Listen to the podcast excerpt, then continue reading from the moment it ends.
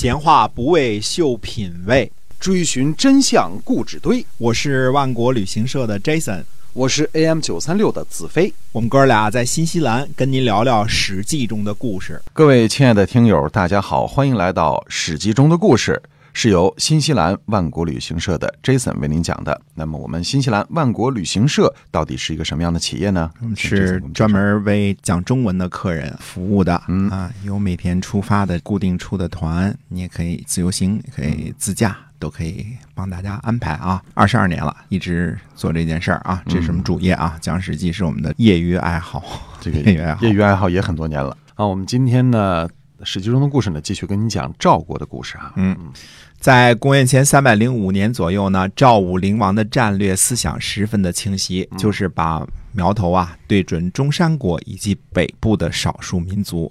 这对于一个已经定都在邯郸啊，这个。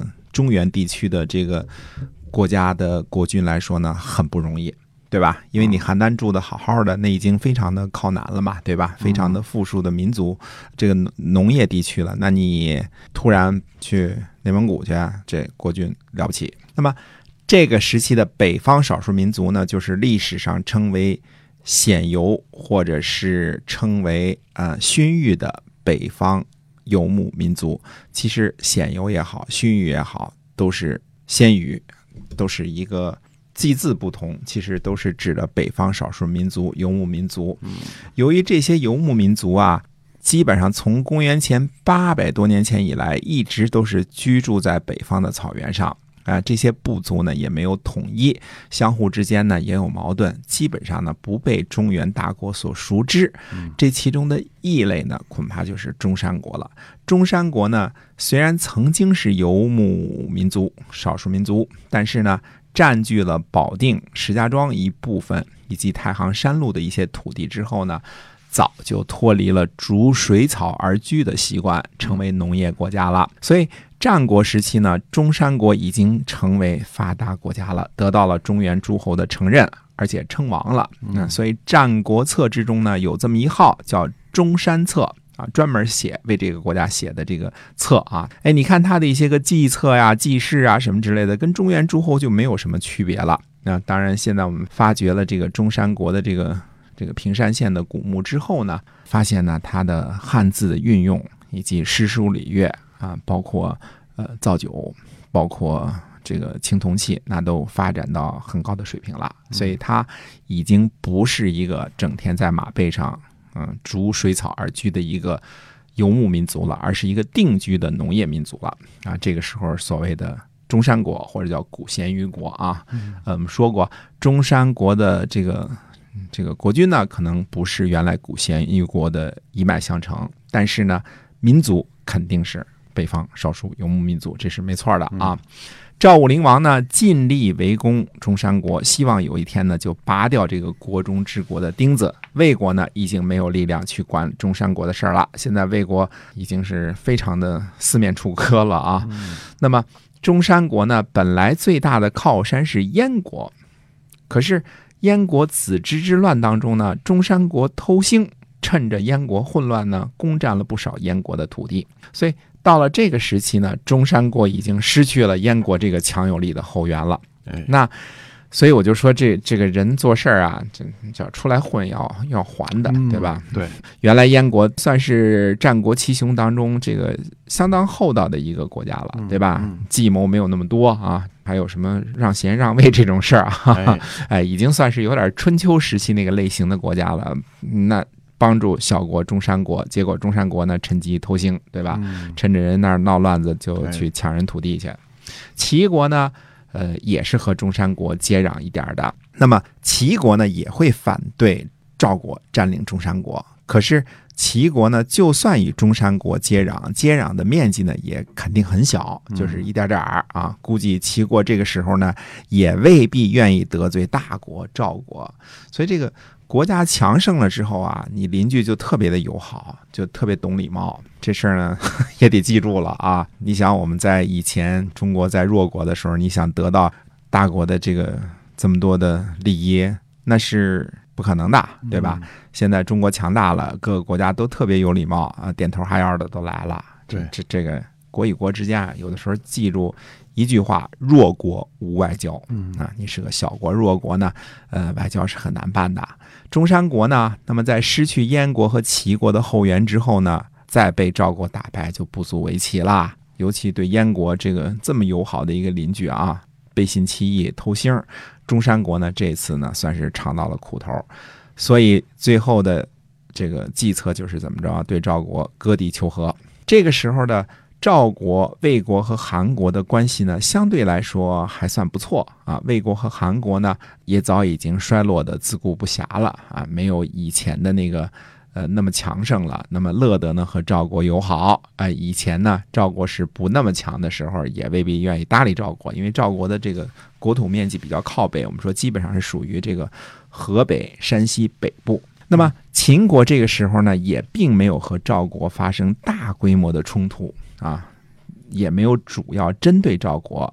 赵国在这样有利的形势、国际形势之下呢，嗯、那势必不会放过中山国，因为大的外部环境比较和平，现在就剩一个国中之国这么一个钉子，哎，那么肯定不愿意放过他。所以在两年后的公元前，哎，对，拔了，没错拔，钉子 哎，嗯呃，公元前三百零三年，两年之后呢，赵国再一次呢对中山国实施军事打击。嗯在公元前三百零一年的时候呢，赵武灵王的惠后族，惠后呢，赵国的这个后呢是长子公子章的母亲啊。赵武灵王呢让周绍辅佐公子和啊嗯，这是另外一个儿子。公元前三百年的时候呢，呃，赵国呢再次攻击中山国，土地面积扩大到了与燕国接壤，到达了云中九原。云中在今天内蒙古的托克托县东北，九原在今天的内蒙包头市郊区。所以你看看啊，九原、云中，这都已经到了什么地界了呢？到了这个今天的内蒙古了。所以当时赵国的面积绝不只限于这个河北和山西的北部啊，已经很往北了，到了内蒙古了。公元前二百九十九年，赵武灵王呢立王子和为赵王，自己号为赵主父。大家看看啊，因为惠后死了之后，原来的这个长子公子章呢，并没有被立为国君，而是立了谁呢？立了王子和为赵王。那说赵武灵王干嘛这个自个儿活着就立国君呢？嗯，他自己呢给自己起个名叫赵主父。其实看看啊，战国这个时期，有的时候搞不明白，赵主父就是赵武灵王，前期叫赵武灵王，后期叫赵主父啊。赵主父就是太上皇的这个意思。自己呢提前培养接班人，让接班人呢先当上赵国的国君，当赵王，然后自己呢称为主父。那么赵主父的心思是什么意思呢？赵主父的心思说，让自己的儿子统领赵国，那自己呢亲自带领着胡服骑射之后的这些将士们呢，向西北方向呢攻击胡人的土地，最后呢绕一个弯儿，从云中九原，也就是从内蒙古方向呢，直接南下去攻击秦国。所以赵主父赵武灵王等于说自己愿意带兵去打仗、攻城略地，而把这个国君的位子呢让给了自己的儿子啊，而且是小儿子。那么为了摸清楚秦国的情况呢，赵主父自己呢诈称是赵国的使者，前去秦国出使了。你看这个赵武灵王厉害吧？啊。这个事儿好像后来俄国的亚历山大大帝也使了这么一招啊，自己去出使。秦昭襄王呢不知就里，但是很奇怪呢，说这赵国的使者怎么这么威风凛凛、风度翩翩啊？怎么看都不像个大臣。秦国呢就派人去追，但是赵主父一行呢已经离开秦国了。仔细一追查呢，原来这个使者就是赵主父。嗯秦国君臣上下是出了一身汗啊。后来《三国演义》的时候又把这事儿写给曹操了。捉刀那个 是吧？呃，旁边捉刀那人比较威风，可见人这个有气场了之后，你往那儿一站，绝对气质不一样，气质不一样。嗯哎，你就扮成一个侍卫，他也觉得那个捉刀者是个英雄，是吧？哎这个《是三国演义》把这事儿给写了一遍啊。哎，《三国演义》的这个原型在这儿呢。赵主父自己亲自深入秦国去查看地形去了，嗯，假扮一使者。那时候也没微信啊，否则查查这人是谁 也没有实名制，对吧？是 赵武灵王没有没有报实名啊。嗯公元前二百九十七年呢，赵主父又去开疆拓土，从代，也就是今天的呃山西大同出发啊，向西遇见了楼烦王，并且呢对楼烦用兵。公元前呢两百九十六年，赵国呢终于出兵灭了中山国。嗯所以从灵寿县起呢，修通了前往大同的道路，从河北到山西，我们现在有路了。现在很容易啊，说修条路很容易。那个时候从灵寿修一条路，从河北啊修到大同不容易。嗯在干完了这件事儿之后呢，才回国行赏、大赦、赐酒、赐肉，进行了五天的庆典。这位赵武灵王啊，或者称赵主父，真是一个二十四孝爹，是吧？哎哎，把王位让给儿子，自个儿担任大将军，东征西讨，为后代呢扫平障碍，可怜天下父母心呐。这个赵武灵王呢，等于是现在可以称作志得意满了，基本上嘛，把这个钉子给拔掉了，世仇中山国给灭掉了。哎，现在赵国的国土面积非常的大了啊，这个已经到了内蒙、河北、山西，成了一个大国了。赵主父呢，封公子章，就是原来那个惠后的那个儿子呢，为安阳君。但是呢，公子章呢一向骄横，不服这个弟弟公子和，就是现在的这个新赵王，他不服他。赵主父呢又命令谁呢？命令田不礼去辅佐安阳君，也就是公子章。